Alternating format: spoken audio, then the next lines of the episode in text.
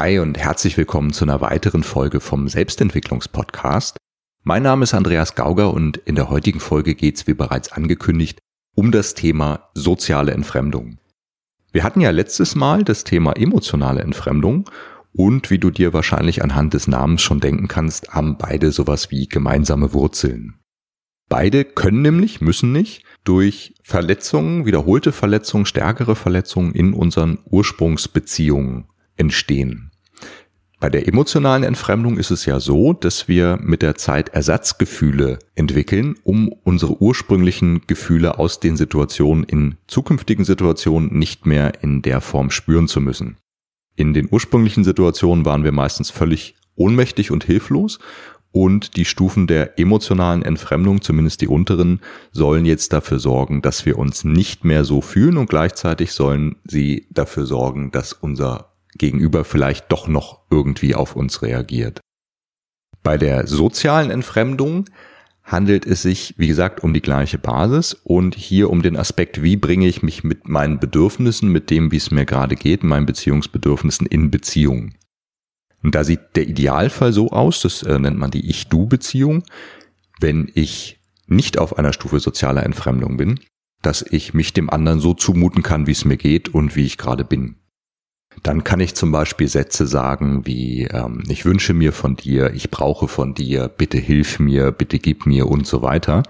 Und da gehen natürlich entsprechende Glaubenssätze mit einher, wie dass der andere schon grundsätzlich mein Bestes möchte und nichts gegen mich hat oder mir nicht schaden möchte und so weiter.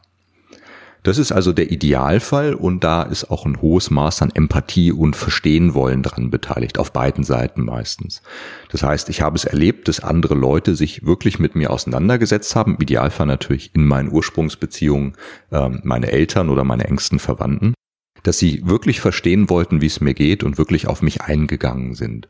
Und dann bilde ich Glaubenssätze unter anderem darüber, wie, wie andere Menschen so drauf sind und verallgemeinere das halt einfach. Und dann lebe ich in einer relativ gutmeinenden, wohlwollenden Welt und kann mir problemlos erlauben, nach außen zu gehen, in Beziehungen zu gehen.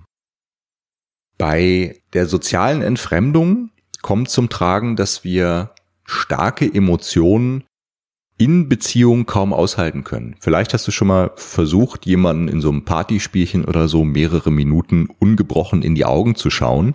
Das ist den meisten nur ganz, ganz schwer, wenn überhaupt möglich.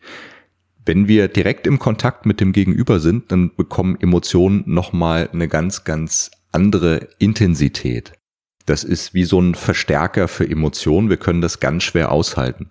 Und wenn wir erlebt haben, dass unsere Beziehungen früher nicht tragfähig waren, nicht belastbar waren, dann kann uns das richtig Angst machen, wenn wir starke Emotionen spüren und gleichzeitig in Beziehung zum Gegenüber sein wollen. Und deswegen gehen wir bei der sozialen Entfremdung aus dem Kontakt. Wir muten uns dem anderen gar nicht mehr zu. Also das heißt, wir gehen nicht nur aus dem Kontakt, sondern wir versuchen auch tunlichst, wenn es um bestimmte Themen geht, den Kontakt ganz zu vermeiden. Und je nach Stufe machen wir das dann möglichst mit uns selbst aus oder versachlichen, verdinglichen die, die äh, Angelegenheiten, unsere Emotionen und so weiter. Also das Thema, ähm, das wir eigentlich in Beziehungen bringen wollten. Die erste Stufe sozialer Entfremdung ist die Ich-Es-Beziehung. Dabei reden wir nicht mehr über Gefühle oder, oder bringen auch unsere Gefühle nicht mehr in Beziehung, sondern wir fangen nur noch an, über die Sache an sich zu reden. So nach dem Motto, ja, ja, ich weiß, Vertrauen ist eine wichtige Sache, das sagt ja der Doktor so und so auch, oder das habe ich ja auch in dem und dem Buch gelesen, das weiß ich schon. Und äh, ja, und da muss man sicherlich dran arbeiten und da gibt's das und das Konzept und so weiter. Und du merkst schon, jemand, der so spricht, der ist emotional nicht erreichbar.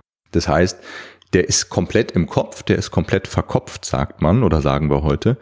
Und äh, da ist emotional nicht anzudocken, da ist kein Zugang. Also egal, was da von einem kommt, da sind die Emotionen sind zum Feind erklärt worden, weil man erlebt hat, wie drastisch sich das anfühlen kann. Also sagt man, ich bin jetzt nur noch der rationale Mensch. Ich kann sehr, sehr sachlich und vielleicht sogar wissenschaftlich fundiert über Gefühle sprechen, aber ich ne möchte sie nicht mehr wahrnehmen und ich bringe sie erst recht nicht in Beziehung.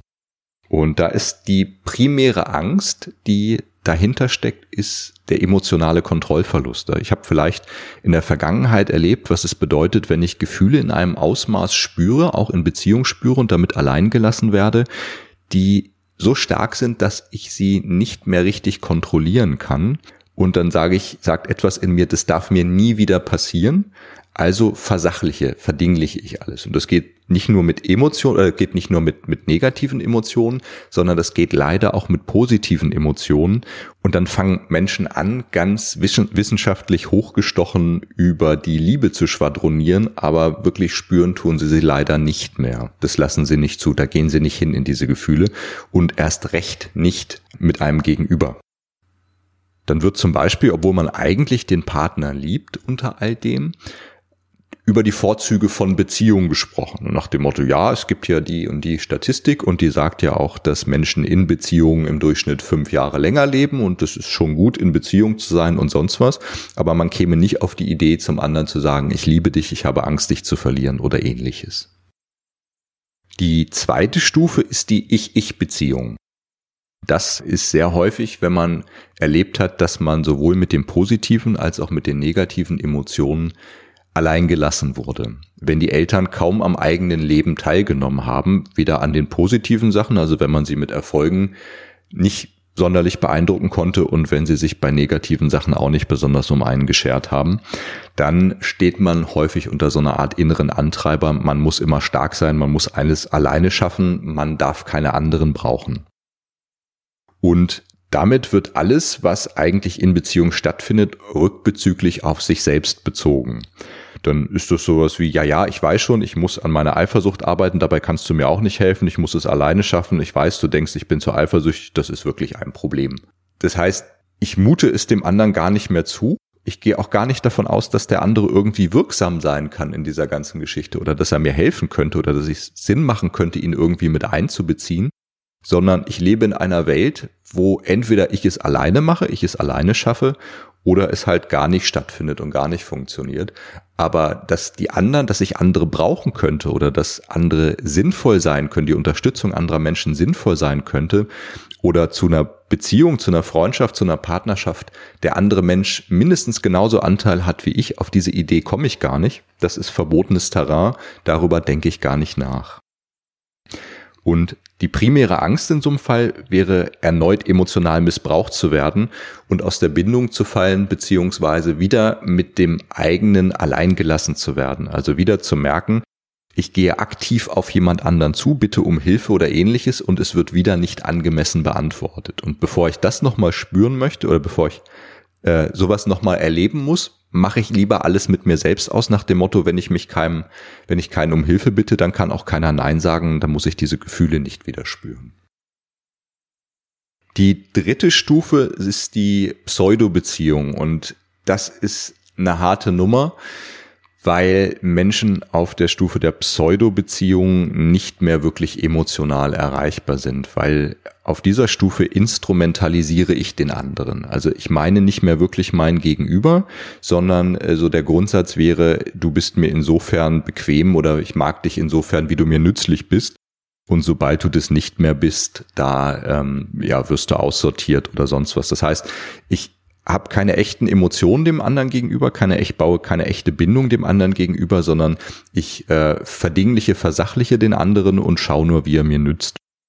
Und äh, ich mag nicht so gerne auf dem Thema Narzissmus rumreiten, weil das Thema heute so äh, overused ist, könnte man sagen. Aber wenn du jetzt zum Beispiel an bestimmte narzisstische Beziehungs Prägung denkst oder, oder Ausprägung denkst, dann ähm, liegst du gar nicht so falsch. Auch da gibt's wieder Schnittmengen.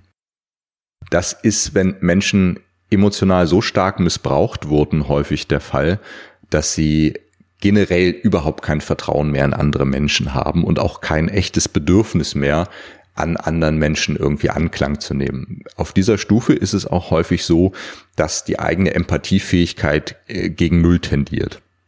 Das heißt, ich kann, also in Extremfällen ist es so, dass, dass ich auch am Leid, am, am, an der Freude, am Leid anderer Menschen gar nicht mehr teilnehme.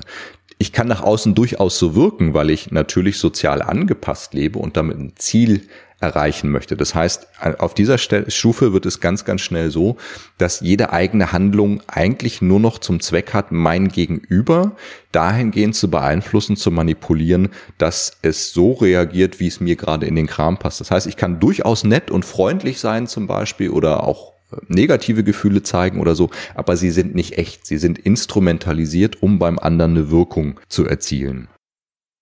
Und auf dieser Stufe ist ganz, ganz schwer was zu machen, also weil der andere nicht wirklich erreichbar ist. Und wenn man ihn nicht dahingehend bekommt, dass er das Thema einsieht und dass er merkt, dass er selbst auch darunter leidet, weil auch das ist häufig dissoziiert, also abgespalten vom eigenen Erleben, dann hat man eigentlich keine Chance. Und übrigens auch in, in einer Therapeuten-Klienten-Beziehung muss das erste Ziel sein oder das oberste Ziel sein, jemanden, der auf dieser Stufe steht, damit mit seinem eigenen Schmerz darunter in Kontakt zu bringen. Wenn das nicht gelingt, dann wird auch die Therapie oder das Coaching, der Entwicklungsprozess oder was auch immer nicht gelingen. Es ist nicht möglich, weil ich den anderen nicht erreichen kann im Kern, sondern alles, womit ich zu tun habe, ist im Prinzip die äh, vorgespielte, die, ähm, die Fassade, die, die Maske, die mir gezeigt wird. So, das Grundmotto wäre hier, du bist mir nicht wirklich wichtig, du bist mir nur insofern oder du interessierst mich nur insofern, wie du mir nützlich sein kannst für das, was ich möchte. Und die primäre Angst wäre hier erneut in stark dysfunktionale Beziehungen zu geraten, also letztendlich auch erneut emotionalen Missbrauch zu erleben. Und dahinter zeigt sich schon, wie stark die Verletzungen sein müssen, die da ursprünglich erlebt wurden in den meisten Fällen, denn wir sind als Menschen hochgradig soziale Wesen und sich selbst davon aktiv abzuspalten und dann auch noch sogar davon abzuspalten, dass ich darunter leide, dass ich mich so abgespalten habe davon, da äh, muss schon viel im Argen gelegen haben, damit ich so drastische Schritte gehe. So, wie geht man als Partner, als Freund, als Elternteil, als Kind, äh, als Coach, als Therapeut mit jemandem um, der auf einer oder der in, in manchen Situationen soziale Entfremdung zeigt?